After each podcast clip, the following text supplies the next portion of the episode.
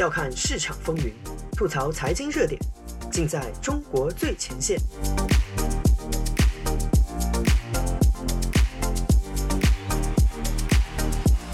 大家好，欢迎收听自由亚洲电台，这里是中国最前线，我是子昭。我们之前一两期节目围观了中国的魔怔防疫，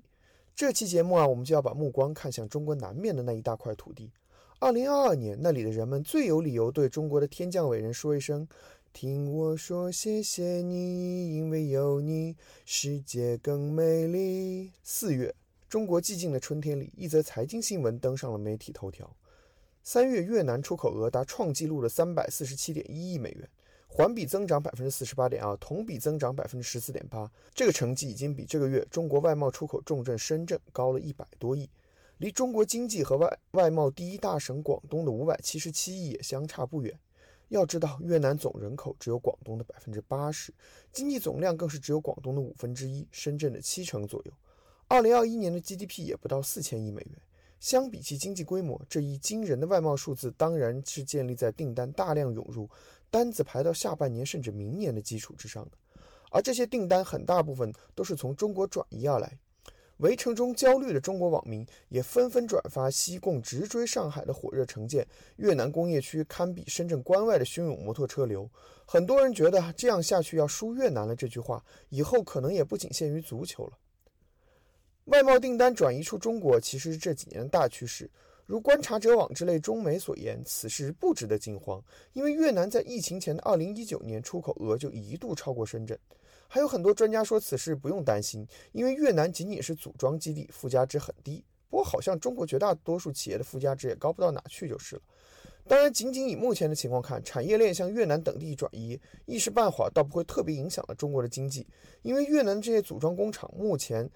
大部分是从中国进口半成品或者零件进行组装加工再出口的。从这个意义上讲，目前的中越贸易关系有点像台湾跟中国的贸易关系。但这仅仅是从企业视角的分析，我们如果从就业的维度来看，就有些麻烦了。中国的产业升级进行的并不顺利，而中国的体量又绝非台湾可比，这意味着低端制造业过快离开中国，还是会明显影响影响就业。而能像台湾劳工那样被送出去东南亚工厂当监工，也只可能是工人队伍里的一小部分。至少在目前，工厂拧螺丝的出路，对中国当局维护社会稳定依然是十分重要的。尽管总加速师本人似乎并不是很重视，至于这种转移和中国当下的魔怔防疫之间的关系，中国官媒更是极力撇清或假装不屑于顾的表示，他们以后还会回来的，就像二零二零年下半年全球新冠流行的一段时间一样。不过，作为身在美国的消费者，我确实看到超市里的 Made in China 越来越少，而出自东南亚、南亚国家的则越来越多。同样要对天降伟人说谢谢你，因为有你的国家，还有中国人一直嘲笑但又不敢轻视的新晋世界人口第一大国印度。一则富士康今年将在印度生产新 iPhone 的消息，引发了不小的关注。相比体量有限、基础设施和研发力量薄弱的东南亚。十四亿人口的印度不仅是知名的科技大国，还是新兴的基建狂魔。十几个城市同时开工的地铁，全国范围铺开的高速公路项目，加上不亚于海外华人规模的海外社区加持，自己本身又多坐拥多家世界五百强，未来确实是最有可能全方位挑战中国在国际分工中现有地位的国家。当然，在后疫情时代，一个更为重要的变化是，各大经济体都开始试图打造自己更容易控制的供应链圈子。这个圈子不仅在政治上安全，最好在地缘上也同样如此。世界老大美国已经推出多项举措，促进墨西哥等南部邻国的发展，尽量减少跨洋供应带来的隐患。而欧盟也一再努力将供应链转入东欧和北非国家，或者至少吸引他们的劳动力。这种趋势对于东亚地区、世界三大经济中心区。区域里消费能力最差、最依赖人民辛苦劳作带来的出口的这个地方来讲，本身就是最严重的冲击。东北亚、日韩台这几个发达经济体可以稳住自己向欧美的高技术产品出口，同时以自己的消费支撑一些东南亚国家。但对体量巨大的中国来说就很棘手了。这里还没有考虑地缘政治的风险。我的标题是重返而非开辟东南亚。因为那些发达国家和国际大企业转移供应链的目标国，虽然有一些如越南算是新兵，但也有一些国家在世界工厂这个领域的资历其实是比中国还要老的。整个东亚地区啊，这里包括了东南亚，最大的特点就是地狭人稠。季风气候下的集中农耕生产，造就了所谓集体主义、服从管理、吃苦耐劳的亚洲性格。我个人并不是特别赞同这一提法，对更反对其背后的政治动机。不过这跟本文主题关系不大。总之，从本区第一个实现工业化的国家日本开始，东亚各国的经济一直都是以开采人力资源为核心。东亚包括中国在内，也都是日本模式的学生，立足于大量廉价劳动力，通过吸引外贸。大搞基建，推动发展出口导向产业，占领某几项产品的市场优势，然后再利用前一阶段的积累向上爬科技树。这中间还需要政府的强势引导。而当国内经济发展到一定阶段，国内成本升高，使一些必须立足于产品廉价的行业失去竞争力的时候，则大力推动相关产业向邻近的较低收入国家转移。这样，随着先进国家的发展，相对低技术、低利润的行业。逐次向较穷国家转移的模式被称为雁行模式，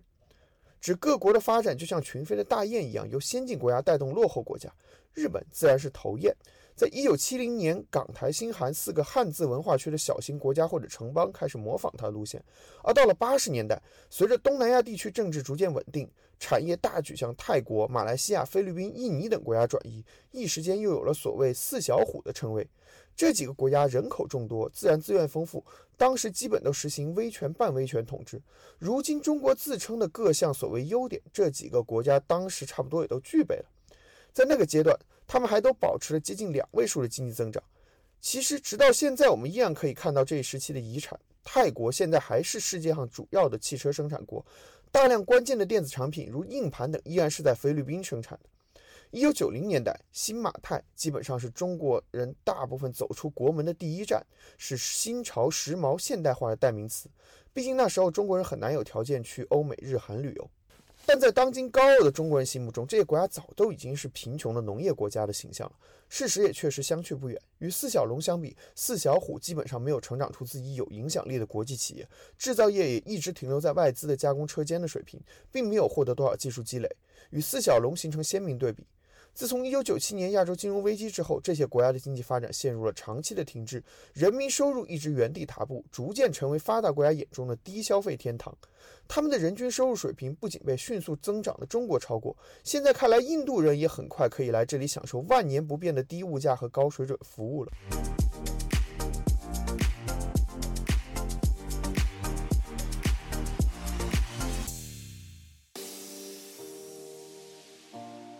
用财经视角剖析热点中的深层逻辑，嬉笑怒骂间把握喧嚣下的中国脉动。内容相当靠谱，形式绝不严肃。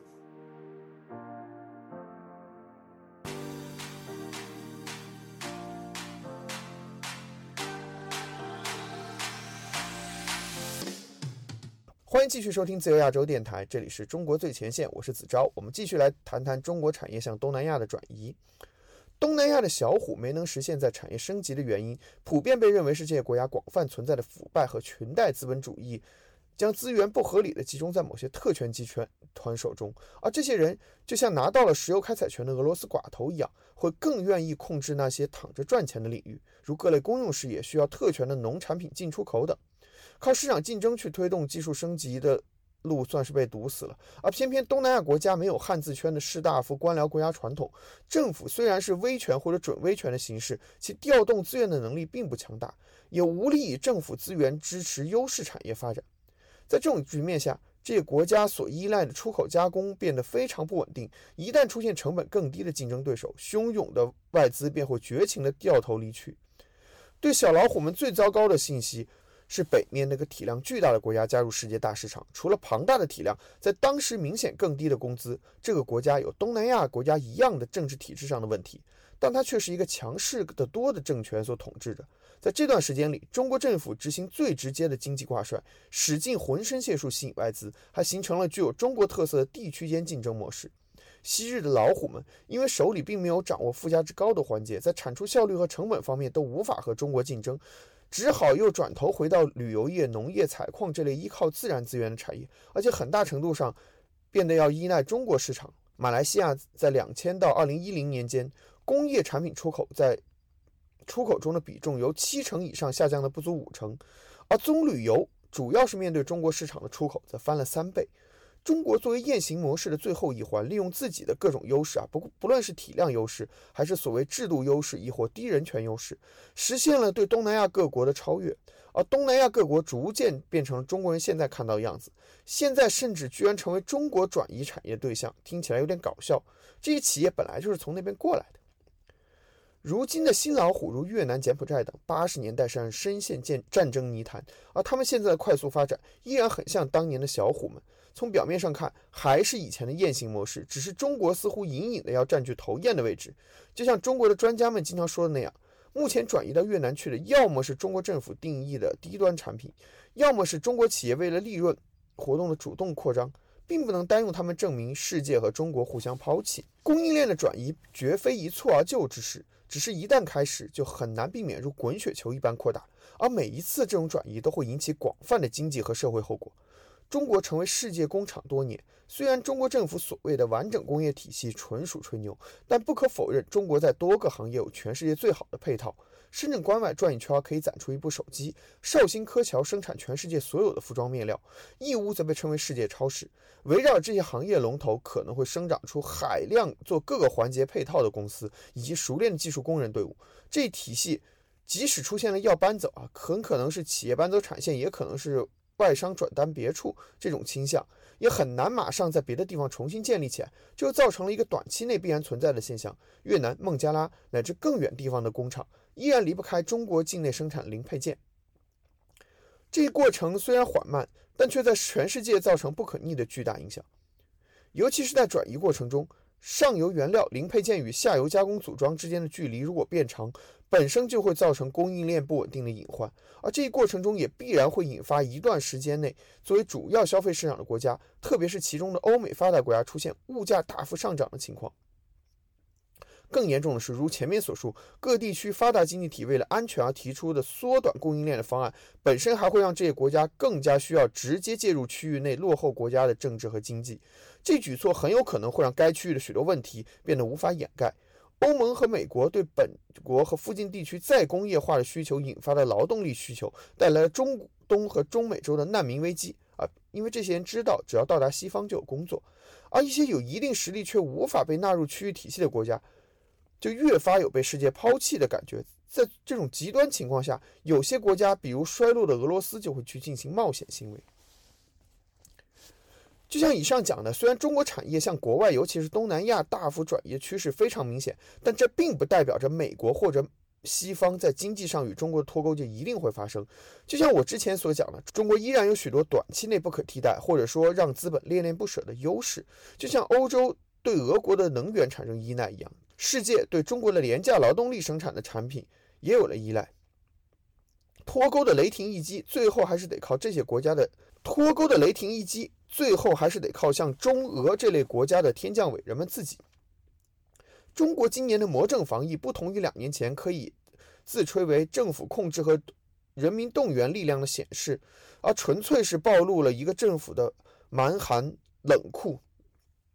更重要的是，这诡异的决策暴露了天降伟人领导这个草台班子已经彻底不在乎中共曾经不断拿来宣传的经济增长，而这一疯狂的游戏更是提醒大家，在中国投资有多么的不确定。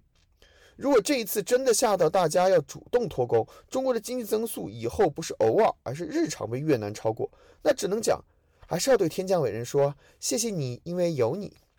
本期节目就到这里，子昭下周与您继续相约中国最前线，再见。